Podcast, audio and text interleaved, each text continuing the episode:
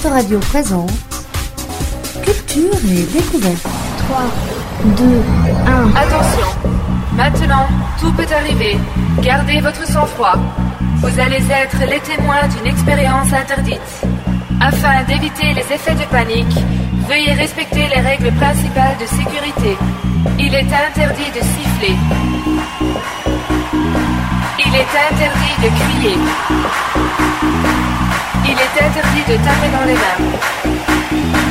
Et surtout, il est interdit de siffler, de crier et de taper dans les mains en même temps. Retour à l'école au bahut d'Arcueil pour la fête des 10 ans d'autoradio et de culture et découverte. Culture et découverte. Bienvenue chers autoradionautes au bahut d'Arcueil, ici même où il y a 25 ans j'étais au collège. Là où tout a commencé, où pour la première fois je me suis dit je veux être animateur radio. Nous sommes en direct et en public pour la dernière émission des trois journées anniversaires pour les 10 ans d'autoradio. Culture et découverte, le seul magazine radio de, des loisirs et de la vie culturelle de Paris, banlieue sud, numéro 285, spécial Happy End Birthday, peut commencer. Alors au sommaire, une émission riche et pleine de découvertes. Nous recevrons euh, pour la sortie de son livre La saison commencée, une balade à vélo dans les roues du jeune et prometteur champion français ayant vécu à Arcueil dans les années 60. C'est euh, Philippe Laurette qui a écrit ce livre. Également euh, la découverte du didgeridoo. Pour ceux qui ne connaissent pas cet instrument, ils vont être complètement bluffés. C'est la musicienne Agustina Mosca qui sera avec nous. Ce sera également le retour d'un invité de marque, notre coup de cœur. On a souvent parlé de lui sur Autoradio. On l'a interviewé, il était tellement cool qu'on lui a même fait un canular. Et alors il vient de m'appeler à l'instant. Comme c'est du direct, euh, on va peut-être pouvoir réfléchir. J'avais, soumis ça à Céline qui m'accompagne. Euh, on lui avait fait un canular. Euh, je me demande si on pourrait pas faire un canular avec vous et en le piégeant. Mais bon, on va réfléchir et si on a une idée, n'hésitez pas à me la soumettre. Je ferai peut-être pas ça avec notre premier invité, mais euh, avec lui, je peux le faire plus. Parce que notre premier invité, ce sera un ex-prisonnier dans un instant, un parcours de réinsertion étonnant et réussi. Il est comédien humoriste, c'est David Desclos. Et puis on retrouvera aussi Hugo. Salut Hugo. Salut Alexis et salut à tous. Hey, bienvenue, tu es notre chroniqueur d'autosport. Tout à fait, c'est moi. Qu'est-ce que tu nous as préparé aujourd'hui? Alors j'ai préparé un, un petit QCM euh, sportif que je vais proposer à tout le monde ici, tous ceux qui sont d'accord pour jouer. Et puis même des petits cadeaux pour les, les gagnants. Tout à fait, c'est ça, des petits cadeaux pour, euh, pour remercier de la participation. Voilà, par exemple, une place pour aller voir notre, notre comédien euh, David Desclos. C'est ça, tout à fait. À mes côtés, voilà, celle-ci, elle est toujours avec moi hein, depuis, depuis presque 10 ans, hein, quasiment 10 ans, on peut dire 9 ans et demi. Et puis, euh, à ses côtés, c'est aussi le, le retour, alors je les présente en même temps, Céline et Akima, bonjour. Bonjour. Oh, c'est En joli. cœur. D'une seule voix. Alors, vous vous rappelez, euh, c'était l'époque où vous faisiez la, la chronique euh, Ciné-Flash. C'est ça. Ouais, exactement. Ça remonte. Mais on n'a pas l'impression que ça fait 10 ans. Non, non, Ouais. on en parlait et, euh, C'est vrai, hein on Ouais. n'a pas vieilli. Hein On a Non, on n'a l'impression pas que ça vieilli. fait quoi 5-6 ans à tout Même casser. Ouais, ouais. Alors, vous êtes là en... en- En, En touriste. En non. touriste, c'est ça. Vous avez vu de la lumière. Donc c'est très sympa parce que moi sur Autoradio, j'ai j'ai voulu faire revenir tous les gens qui ont fait de la radio. Ils étaient 75 à Wow. avoir Wow. fait de la radio, c'est c'est énorme. Et donc euh, à part euh, Akima, bah, personne n'a répondu. si si, il y a eu Marine aussi qui, qui est revenue. Alors euh, voilà, j'ai donné le programme. Euh, on commence tout de suite avec notre premier invité, c'est David Desclos. Bonjour David. Bonjour, bonjour, bonjour. Merci d'être venu là sur Autoradio. Le plaisir. pour Alors, on t'a découvert, euh, je t'ai découvert récemment. Depuis quand tu, tu fais ta nouvelle carrière là d'humoriste? Alors bon, là je suis au théâtre du gymnase depuis janvier, au théâtre du gymnase tous les mercredis à 21h30 depuis janvier. Et, mais avant, c'est vrai que ça fait ça fait dix ans que j'ai cette idée dans la tête. Ça fait dix ans que je, euh, enfin même plus, voire 15 ans que j'ai l'idée. Mais avant, j'étais en prison. Quand je suis sorti de prison, au bout de mes cinq ans de, de- de prison, je- j'ai commencé en 2005 à, à faire les scènes ouvertes sur Paris, le théâtre, théâtre du gymnase, euh, le Jamel Comedy Club, Ouais. le théâtre du Trévise, le Point Virgule. Enfin voilà, je sais pas, le Café Oscar. Ah, une grande. Voilà. Après, donc, je me suis retrouvé euh, en cavale. J'étais en cavale. Donc, tout en étant en cavale, je faisais les scènes ouvertes. C'était, c'est-à-dire, c'est des scènes de 5 minutes. hein. L'idée, c'était de venir raconter sur scène euh, mes anciennes, euh, mes anciennes bêtises. Ah Euh, pas pour faire l'apologie du crime, mais pour, euh, pour montrer qu'on gâche notre intelligence dans, dans la délinquance, dans le banditisme et tout ça. Je racontais mon évasion, je racontais comment on dévalisait les coffres-forts en filouterie, sans armes, sans violence. Euh, Pour donner l'idée aussi aux jeunes d'arrêter la délinquance et tout pendant qu'on n'a pas de, de sang sur les mains, de pouvoir venir raconter tout ça sur scène sous forme de dérision parce que ça a été fait dans le, dans le cinéma, la littérature et le rap, mais sous forme de one-man show, ça n'avait jamais été fait. Ça n'a jamais été fait. Je suis le premier à apporter l'idée, comme il y a eu euh, il y a 10 ans, il y a, il y a 15, 10-15 ans, les, les stand-uppers qui ont apporté, apporté l'idée du stand-up en France. Donc euh, ça a été Thomas Sisley, tout ça, qui, qui ont apporté l'idée. Et donc beaucoup de jeunes des cités, euh, et puis même des jeunes tout court, sont, se sont engouffrés là-dedans. Ça marche plutôt toujours dans le stand-up, du coup, dans ton spectacle? Non, alors là, j'apporte un, un nouveau concept. C'est un mélange de stand-up et de one-man show. Moi, j'appelle ça compteur de banditisme sur scène. Et donc, euh, j'encourage à tous Compteur les... de? Compteur, compteur de banditisme sur scène. donc euh, voilà, c'est la, la base, la première chose qu'il faut, c'est qu'il n'y ait pas eu de, de sang, de, de sang versé, de crapulerie ou quoi que ce soit. Tout pendant que qu'on puisse en rire quand même. Viol, c'est bon. Voilà. viol, euh, viol, euh, je dirais non. D'accord. ok. non, non, voilà, tout pendant que voilà qu'il n'y a pas de sang sur les mains, que c'est qu'il n'y a pas de crapulerie, on peut venir euh, raconter ça sur scène. Ça peut être une mère de famille qui vole de la viande pour nourrir ses enfants, qui a volé de la viande pour voler ses enfants. Donc on peut le raconter dans un livre, mais voilà, moi je dis pourquoi pas venir le raconter sur scène sous forme de dérision? Ça change, c'est une idée originale, et donc, eh ben, donc j'ai fait ça sur les scènes ouvertes pendant que j'étais en cavale. Après, je me suis retrouvé en prison. Mais comment Et- c'est possible de faire des, des scènes ouvertes en cavale Bah, je disais pas mon nom, je disais, au début je me présentais sous le nom de Lupin, Euh, Lupin, David Lupin, David Lupin, je disais pas David Desclos. pu déjà aussi. Voilà, ça, mais ça, c'était tellement court les scènes ouvertes euh, sur Paris, c'est 5 8 mi- 5 8 Ils minutes maximum. avec. Voilà, ouais. c'est 5 8 minutes, on est on est une dizaine à passer, tac tac, ça va vite. Le temps qu'ils se disent, il y a peut-être un bandit, t'étais déjà. J'étais- déjà hein. parti. Voilà, j'étais déjà- les, les professionnels me disaient que l'idée était vraiment pas, pas, pas bête, que c'était original, et ils me, ils me disaient de revenir. Mais moi, j'étais dans cette vie de fou à l'époque, en cavale, faut de l'argent, faut continuer à cambrioler et tout ça. Je me suis retrouvé en prison. Et une fois que j'ai eu fini de payer ma dette, c'était là, hein, fin 2012, et il a fallu que je trouve un travail parce que j'ai quand même des enfants. euh, j'ai travaillé dans les assurances et tout. Et dès que j'ai eu fini de, de- que j'avais plus le bracelet électronique, eh ben j'ai renchaîné les scènes sur euh, sur Paris et je suis tombé sur Amplitude Production. Euh, Ted est là, donc la- le monsieur et f- père et est au fils. premier rang, dis donc. hein, ça, on peut pas être plus près que lui. hein.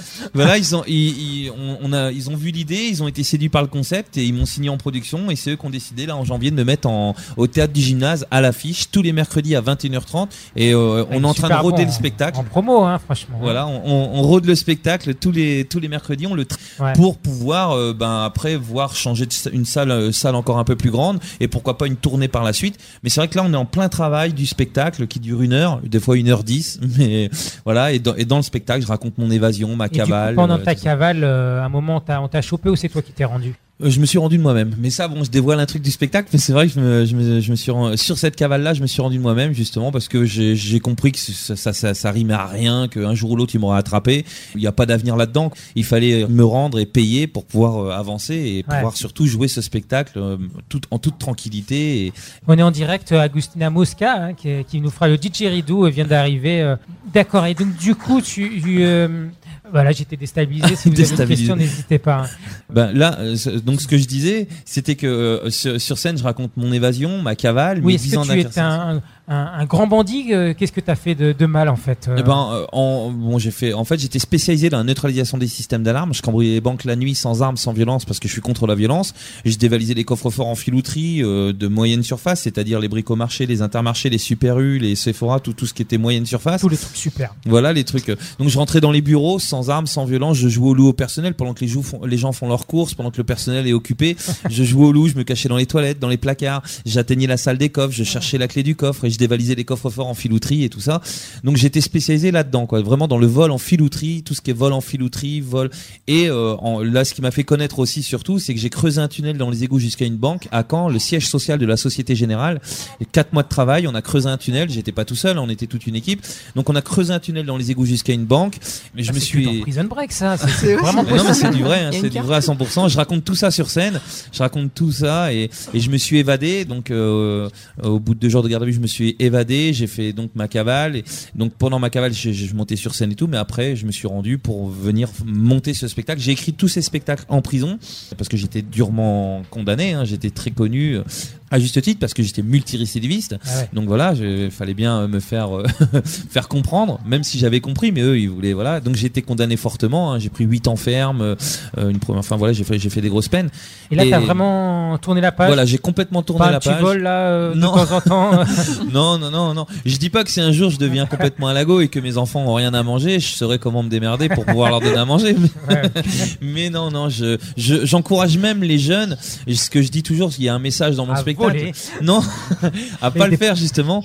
Il y a un vieux bagnard qui m'a dit un jour, quand tu comprendras qu'il est plus facile de faire euh, un euro honnête que deux euros malhonnêtes, t'auras tout compris. Et il a tout compris. C'est vrai parce que on, on gâche notre intelligence, on gâche notre temps. Et euh, on, on- les politiciens disent qu'ils veulent lutter contre la, la récidive, hein, mais moi, je, en prison, nous, on pensait le contraire. On pense que, au contraire, ils sont contents les politiciens que quand on quand on récidive, parce qu'on fait marcher le, le système judiciaire, les avocats, les juges, parce que soyons utopistes, si du jour au lendemain il n'y a plus de récidive, si tous les jeunes arrêtent, eh bien, imaginez tous les le, le monde qu'on va mettre au chômage, les juges, les avocats, les juges, Ah ouais. les avocats, les intervenants de prison, les prisons qui sont euh, privatisées. Vous imaginez même pas tous les intervenants, les les profs en prison, les les, les psychiatres, les psychologues, tout le système judiciaire se met à paillole. Eh bien, vous, donc c'est là qu'on comprend qu'en fait, si les jeunes entendent mon message, mais, euh, prenons-les au mot, arrêtons tout, vraiment, mettez-vous dans l'honnêteté totale et vous allez voir à quel point le machine, la machine judiciaire va se retrouver à la ramasse Ouais. parce qu'on va mettre beaucoup de monde au chaume nu. Et donc, donc c'est pour ça que moi j'encourage vraiment à ne pas gâcher son intelligence et son temps dans la délinquance et venir dans le monde honnête. Il y a celui qui est, qui est, un- qui est, qui est pris par la peinture, par le, le, le cinéma, le, la musique, le, le, le métier, les métiers du bâtiment, n'importe quoi, qui fasse ce qu'il veut faire dans le, dans le métier honnête, dans les métiers honnêtes. Et, et là, vous verrez que la, la justice, euh, ils nous regarderont de travers. Ouais. Ils se diront, Moi, je suis, je suis très content de te recevoir, David Desclos, parce que c'est déjà c'est chouette de, de, de recevoir un ex-bandit, un prisonnier. Moi, c'est un kiff, hein, je trouve. Euh, et puis, euh, c'était une de mes frustrations euh, Autoradio, c'était d'avoir raté l'interview de Saïd Remli. Je sais pas si tu le connais. Ah, de nom, ouais. Voilà, il est euh, très célèbre aussi, euh, un, un ex-bandit, grand bandit, qui a fait de la prison et qui raconte ça dans un livre. Donc c'est plutôt du côté documentaire. euh, Donc il raconte son livre, son Mm. histoire, et c'est, c'est, euh, ça fait froid dans le dos. Et puis aussi, il fait des documentaires aujourd'hui sur le milieu carcéral. Et puis le jour J, il n'est pas venu. Alors j'étais à la fois soulagé parce que j'avais un peu de, un petit peu la pression, mais à la fois vraiment triste parce que c'est vrai que c'était un bon bouquin qui, qui était euh, super euh, intéressant. Et toi, tu, tout le monde, donc, euh, comme tu le dis, c'est du côté de l'humour, et ça, c'est Voilà, c'est bah, vraiment innovant. hein. Parce que tu viens de dire quelque chose de très important, tu vois, il a écrit un super livre, comme tant d'autres, euh, on peut citer des mecs comme Charlie Bauer ou François Beff, enfin, je, je- je- on pourrait en citer, mais en pagaille, en pagaille, Ah ouais. René Lacan dans les années 50, enfin vrai, qui ont tous écrit des livres, euh, c'est plus assez original, je pense, les, Ouais, les ouais, gens, euh, et aller lire un livre d'un ancien bandit et même une adaptation au cinéma, aller voir le livre, le film, genre la, la biographie de Jacques Messrine qui a été adaptée avec euh, Vincent Cassel ou quoi, ou même d'autres, hein, on pourrait en citer plein, les films américains ou quoi, dans Hit, euh, Scarface, tout ça. Donc dans le cinéma, c'est, je trouve que voilà, c'est plus assez original. Dans la littérature aussi, euh, le rap, c'est pareil. Vous pouvez prendre le Minister Hammer, le, les NTM et tout, enfin tout, les assassins et puis même les- le rap de maintenant, les jeunes de maintenant qui rappent. hein. Donc c'est plus assez original. Les gens ne sont plus trop à l'écoute. Alors que là, t'arrives dans un format humour, format stand, un mélange de, ske- de sketch, one man show, stand-up, compteur de banditisme sur scène. Donc là, les jeunes, euh, le- ça touche tout public. Moi, je vois tous les mercredis, j'ai des gens de 60, 70 ans, euh, 60 ans, 40 ans, 50 ans, qui viennent rire de tout ça parce que euh, j'y mets les formes, je- j'envoie des messages et euh, je dis bien, justement, je fais pas l'apologie du crime. hein. J'explique que je me mets même moi à mal en disant que qu'est-ce que j'ai pu être bête d'aller prendre la ville pour un bac à sable, par exemple, pour aller creuser un tunnel dans les égouts jusqu'à une banque, habillé en tenue de plongée dans les égouts et tout. Enfin, c'était vraiment tout un cinéma. Donc on en rigole. Pendant une heure, les gens se mettent des barres de rire et à la fin, quand ils viennent discuter avec moi, ils me disent que l'idée est vraiment originale parce que ils savaient pas que, euh, que ça se passait comme ça dans notre monde, notre façon de parler, notre façon de faire, notre façon d'agir, euh, comment ça se passe en prison, tout tout ça. Donc euh, en une heure, ils ont ce qu'ils peuvent voir dans un livre ou dans un film ou quoi. Et là, ils rigolent, ils passent une bonne soirée. Et oui, aujourd'hui, les livres, plus personne les lit. hein. Philippe, désolé. hein. Non, je non, rigole. a. hein, je Je parlais dans il ce public. Je parlais dans ce domaine-là. Après, moi, je suis en train de lire un livre dans un autre domaine. Là, Ouais. Je suis un mordu de la littérature. Je lis beaucoup, beaucoup et j'adore lire. Mais là, j'apporte vraiment sous forme d'humour. Ok, Céline, Akima, Hugo, est-ce que vous avez des questions pour Oui, notre moi je voulais savoir en fait, euh, qu'est-ce qui t'a donné euh, l'envie de la scène justement? Ben, en fait, moi, c'est, ça a été euh, bah, tout le long de ma jeunesse. Déjà, j'aimais, j'aimais tout le temps déconner dans les dîners, dans les, dans, les cages d'escalier, beaucoup dans les cages d'escalier, tout ça. Déjà, je commençais à, à, à raconter mes histoires dans les cages d'escalier. Parce que dans les cages d'escalier, on, pen- on pense que les jeunes, ils sont là à accrocher au mur, en train de fumer du shit ou boire de l'alcool, ou vendre ou dealer. Mais on se met de sacrés barres dans le ventre. Euh, vous voyez par là, euh, des, des bonnes barres de rigolade. Dans les cages d'escalier, on passe des soirées, des fois jusqu'à des minuit, une heure, deux heures, trois heures du matin, à rigoler dans la cage d'escalier, à se raconter des histoires. Donc déjà là, j'avais ce goût, sans le savoir, pour la scène. Et puis pendant ma cavale, à chaque fois, on me demandait de raconter mon évasion, de raconter comment j'ai creusé ce tunnel. Donc déjà là, déjà quand je racontais, les gens ils rigolaient et puis ils me disaient mais putain c'est original. Et puis ça commençait à, à trotter bien. Et arrivé quand je me suis rendu, arrivé en prison, que dans les cours de promenade, les loups blancs, même les surveillants venaient me voir, tout ça. Et euh, surtout dans les cours de promenade, les jeunes me disaient euh, vas-y raconte comment tu t'es. Et là j'avais des promenades qui étaient à la base mortes, un peu déprimées. Ben je redonnais le goût de vivre, on passait des moments de rigolade, on rigolait, on Donc, rigolait. la prison, c'est drôle. hein. Voilà, et en prison, il y a même une fois à Fresnes, la en promenade à Fresnes, les mecs, ils ont écrit à la craie dans la promenade, promenade, promenade comedy club, tellement qu'on rigolait. Et au début, il y avait 15 mecs en promenade, à la fin, c'était 30, 40 mecs, ça devenait, tout le monde descendait pour écouter. Et il y en a un, donc là, l'idée commençait vraiment à germer dans la j'étais sûr de moi. Et il y en a un qui m'a dit, m'a dit, le jour où tu vas raconter tout ça sur scène, ça peut déchirer. Franchement, si tu sors, va à Paris, monte, je m'entraînais, tiens, tel, je racontais l'évasion de telle façon. À ce moment-là, ça rigolait, je prenais, tac, ça rigolait plus, j'enlevais, tac, je, je travaillais mes textes en promenade. Et comment le public vous a accueilli? Eh ben franchement très très bien. Le j'ai j'ai un retour euh, du public mais énorme. Je, ils m'encouragent tous parce qu'ils disent que je, premièrement je suis une preuve de réinsertion. C'est voilà ils préfèrent nous voir faire ça que de nous voir récidiver et faire des gâcher notre intelligence là-dedans. Et ils me disent que franchement ils passent euh, ils passent un, un- une heure une heure vraiment à bien rigoler à tous. Ils sont étonnés par euh, ben, par tout ce qu'ils apprennent pendant ces une heure de spectacle. Euh, ils, ils, ils, ils sont les premiers à me dire que franchement oui on gâche notre intelligence là-dedans parce que pour s'évader faut, faut, faut quand même y mettre de l'intelligence c'est pas tout le monde qui peut euh, dévaliser un coffre-fort d'un bricomarché par exemple pendant que les gens font leurs courses rentrer dans la dans, la porte privée et tout ça. Alors, David, et, euh, on va te laisser une petite carte blanche là, 3 minutes, pour, euh, pour découvrir un peu ton univers. Mais est-ce que avant tu connais cette blague? C'est un homme qui dit à un ami Salut, je me suis évadé de prison. Alors, pas possible, comment t'as fait? Facile, j'ai profité d'une porte ouverte.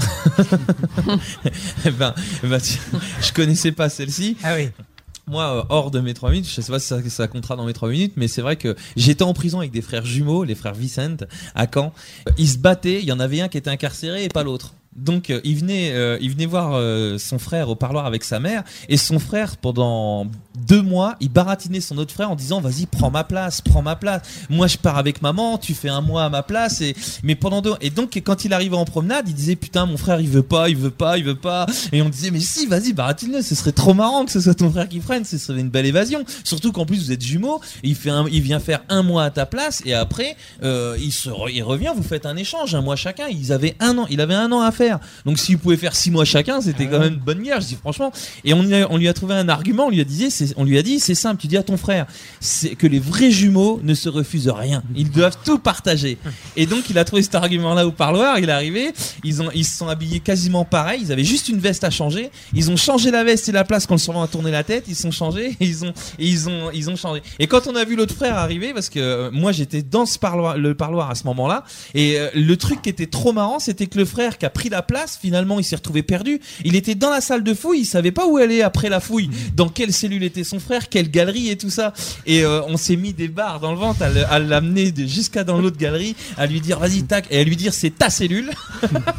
et là, il disait, il, est, il était tout vert, il commençait à se rendre compte de la connerie qu'il avait fait. Et donc on l'a revu le lendemain matin en promenade pour sa première nuit. On lui a dit oh, comment c'est? Il dit putain mon frère quelle connerie il a fait, il tombait fou. Donc on avait bien rigolé à ce moment-là. Les, c'était une belle évasion parce que bon il l'a fait qu'une fois. hein. Au lieu de faire, euh, il devait faire un mois chacun. En fait il a fait 15 jours. Au bout de 15 jours il a redonné la place à son frère et puis il a dit il avait plus jamais terminé. Laisse-moi tranquille, fais ta peine. Comme quoi les jumeaux. hein. c'était euh, à certaines limites quoi. Voilà. Donc ça c'était une anecdote nous qu'on a vu euh, en prison en question évasion. Ah. Mais par contre, pour mes trois minutes, moi, si vous voulez, je peux vous raconter un petit bout de mon évasion. Alors, j'irai peut-être pas jusqu'au bout parce que je vais laisser le suspense. Ça va peut-être donner envie aux gens de venir écouter ça. Parce que moi, quand je me suis évadé, donc j'étais en garde garde à vue, je venais de me faire attraper pour avoir creusé un tunnel dans les égouts jusqu'à une banque et je savais que là je partais pour le paquet. Le procureur la dernière fois qu'il m'avait vu m'a dit Monsieur Desclos, on vous attend à la sortie du bois. Et euh, ça voulait dire que là je savais que j'allais prendre au moins 7 ans minimum. Et donc j'étais dans ma garde à vue. Et j'ai eu une chance, c'est que la police judiciaire reprenne l'affaire. Alors pour euh, bien comprendre, la police judiciaire c'est le fleuron vraiment de la police. C'est vraiment les gros, euh, les durs, quoi, les, les ce qui est vraiment intelligent. Et quand ils sont arrivés, ils ont ouvert ma porte, ils se la racontaient. Ils se la racontaient. Ah, des Claude, ah, il vraiment euh, style euh, là, t'es t'es entre de bonnes mains. T'es vraiment. Et moi, j'ai rien, j'ai rien dit, j'ai rien fait. J'ai juste observé cette première journée. J'ai observé leur façon de faire. Et la police judiciaire, ils avaient leurs locaux à la préfecture. Et donc sur le chemin de la préfecture, fallait y aller en voiture. Je les ai observés et je me suis dit, si le lendemain ils reviennent me chercher dans les mêmes conditions, qu'ils refont la même chose, ils sont morts. Demain, je m'évade. Toute la nuit, je n'ai pensé qu'à ça. J'ai pensé, pensé, pensé. Et quand au petit matin, j'ai entendu le bruit des clés, ça résonnait comme un bruit de liberté. Là, la porte s'est ouverte. Mon premier cadeau du ciel, l'inspecteur Mayen. Mayen, très grand flic, Mayen, hein, mais peut-être un petit peu en fin de course. Il a ouvert ma porte et il m'a dit Tu me prends tes affaires et on te transfère J'ai mis mes chaussures et là, j'ai regardé son deuxième collègue, deuxième cadeau, monsieur Barthaud, l'inspecteur Barthaud. Très grand flic aussi, Barthaud, mais à la cantine. Vraiment le, le roi de la, de la fourchette. Assez gros, balourd. Je me penche et je lui dis Babar, bien, bien déjeuné ce matin? Il me dit Tu m'appelles encore une fois Babar, t'as ma main dans la gueule et là, première chose, mesdames et messieurs, pour s'évader, c'est la façon de se faire claquer les menottes. Alors je le dis sur scène, on le voit mieux. Je présente mon poignet d'une façon, façon euh, comme ça. J'avoue, Je sais pas comment le dire parce que là on le voit pas. Mais comme quand tu te fais claquer les menottes d'une façon un petit peu Poignet, horizontale, comme ça là, quand tu tournes ton poignet, tu gagnes un jeu. Et comme ça, pour tirer ta menotte, c'est plus facile. Et donc, je me fais claquer la menotte. Et la deuxième chose, c'est de parler. Tout le temps parler pour pas les laisser réfléchir. Et donc, je leur dis, et là, je leur dis, je dis, bon, alors, c'est quand qu'on va en prison? Il y en a marre, là, la garde à vue, les, les- au moins en prison, j'aurais mes potes, j'aurais la télé, j'aurais tout. Mais euh, faut vite m'emmener en prison, j'en peux plus de votre garde à vue. Ouais. Et là, t'as Yann, il me dit, mais tu vas y aller? Oh, mais tu vas y aller. Puis pour un paquet de temps. Et puis ta babar, elle me regarde, elle me dit, oh oui, tu vas y aller. Et puis pour très longtemps. Et là, on arrive vers la voiture. Et donc, en montant dans la voiture, Yann, tout en s'asseyant à côté de moi, il me regarde et il me dit Tu sais que t'es le nouveau Spadjari de Caen Il me comparait à Spadjari. Spadjari, c'est l'un. Voilà, c'est un ancien bandit des années 70 qui lui aussi avait creusé un tunnel dans les égouts jusqu'à une banque et qui lui aussi euh, s'était évadé. Et je lui dis Bon, vous savez, Spadjari, c'est Spadjari, moi c'est Desclos. Il me dit Ah oui, mais quand même, Spadjari, c'était quelqu'un. Lui, il a mis 4 mois pour s'évader. Il me dit ça comme ça, 4 mois pour s'évader. Et puis il se met à rigoler. J'étais en train de tirer ma menotte. J'étais en train de tirer ma menotte dans le dos comme ça. Et là, Babar se met au volant. Bartho, il arrive, on va vers la préfecture, et arrivé devant la préfecture, pas de place pour se garer. Ta babar, il était là en train de bugger, en train d'essayer de chercher une place, la voiture arrêtée. Et moi, il fallait que ça s'enchaîne. Je dis, ah, il y a bien une petite place là-bas pour mettre la voiture, mais il faut être un fin pilote, mais vraiment une toute petite place. Et Yann, il me dit, ah, mon collègue, c'est le meilleur pilote de la PJ. Il la met comme il veut. Je dis, ah, meilleur pilote ou pas, même, même le meilleur voleur de voiture de mon quartier, il la met pas. Ah, il la met s'il veut. Moi, je dis qu'il la met pas. Moi, je dis qu'il la met. Moi, je dis- Et Babar, il enclenche la première, il s'y met. Et il commence à me faire créneau sur créneau. Moi, je l'encourage en regardant derrière. J'avais quasiment tiré ma menotte et je dis c'est qui va la mettre, c'est qui va la mettre, c'est qui va la mettre? Et là effectivement il la met sa voiture, mais il la bloque complètement bloquée entre deux bagnoles. Et là moi je les laisse pas réfléchir. Je dis bon alors revenons à nos moutons. Qui c'est qui a baisé Spadjari? Parce qu'ils sont en train de me dire oui il y a quelqu'un qui a baisé Spadjari mais on peut pas te dire qui c'est. Je dis bah dites-moi qui c'est, il est mort Spadjari. Et je l'ai, moi j'en avais rien à foutre moi de tout ça. La seule chose que je voulais c'était m'évader. Et là ils sortent de la voiture, ils font le tour de la voiture, ils ouvrent la porte et je dis bon alors dites-moi qui c'est qui a baisé Spadjari tout ça. Et il me dit non on peut pas te le dire. Et on arrive vers la préfecture et avant même qu'on peut- que je pose le premier pied sur la première marche de la préfecture, Babar et Yin Yin de chaque côté, je dis vous voulez pas me dire qui c'est qui a baisé Spadjari? Et les deux en chœur non on peut pas te le dire. Je dis vous voulez vraiment pas me le dire? Non? Et là, je tire ma menotte, je me barre en courant. T'as Yin qui me court derrière. Arrête-toi, je t'en supplie. Va te faire enculer, que je lui dis. Va te faire en- Je cours, je cours. Ta babar, il va vite à sa voiture, mais il s'arrête à sa voiture, il met sa clé dans, le, co- dans la Ah porte. oui, et il se rend compte qu'il est bloqué. Moi, dans le tournant, je lui fais un doigt, je dis babar Je lui fais un gros doigt. T'as Yin Yin derrière moi qui continue de courir. Arrête-toi, je t'en supplie. Va te faire enculer. Je cours, je cours. Hop, et là, je me- je m'en vais. Je t'en supplie. Et voilà. Et la suite, Oh, au spectacle. Ah. Tous les mercredis, 21h30. Voilà. Super. Ça met l'eau à la bouche. Le nom du spectacle C'est retour à la maison d'arrêt. Retour à la maison d'arrêt. Oh là là, ouais, franchement. Retour à la maison d'arrêt. Donc je raconte tout ça sur scène. Et il y a toute la suite, il y a une autre évasion, il y a tout ça, il y a, il y a plein, il y a toutes choses. Ah Il y a plein de choses. Sans doute. On te retrouve donc, euh, David Desclos, très vite au retour à la maison d'arrêt. On offre quelques places euh, dans un instant. Merci David Desclos. Alors, si je peux me permettre Oui. de faire une petite dédicace, parce qu'il y a, y a des Normands, des Bretons qui nous écoutent, parce que Ouais. j'ai- vécu en Normandie que ça. Donc, je peux, euh, petite euh, à mes parents déjà, papa, maman. Il y a mon tonton Jean-Louis, ma tata Marie-Jeanne, qui sont en Bretagne, et qui, euh, il y a plein de Bretons qui nous écoutent. J'ai fait la Tous pub. tous les, tous les Bretons sont, sont frères. hein. Voilà, si tous les. Bretons sont vrais. Donc, je fais une, Ah, et puis tout. sont de Quimper, en fait. Mais Tous bon, mes euh, potes, tous mes potes qui sont à, à Fresnes, à Fleury-Mérogis, euh, les Baumettes, Yvan Santoni avec qui je suis en, en- en- sur un, idée de programme court, programme télé, ça s'appelle En cellule, c'est la réplique parfaite d'une cellule en programme court, on est en train de faire tout ça. Yvan Santoni, Lamine, tout, voilà, bah, j'oublie du monde, mais voilà, c'était pour faire vite. Et tous les potes, tous mes potes des quartiers, hein, euh, banlieue sud, banlieue nord, tout le monde, tout ça. Je, voilà, et un tout petit, mon fils va faire un petit coucou. Ah, ça Ouais, va allez. Allez, vas-y. Ah. Et voilà. Euh, merci en tout cas, ça a été vraiment un grand plaisir. Bah, merci, on te revoit très vite donc Merci. dans ton spectacle. On encourage donc tout le monde à aller voir. Merci David Desclos. Merci. Pendant que euh, Philippe Lorette, notre prochain invité, euh, commence, oui, on peut applaudir, hein, si, parce que vraiment, c'est là en direct, nous faire le sketch là, c'était, euh, c'était pas facile. Merci David. Desclos. Merci, merci.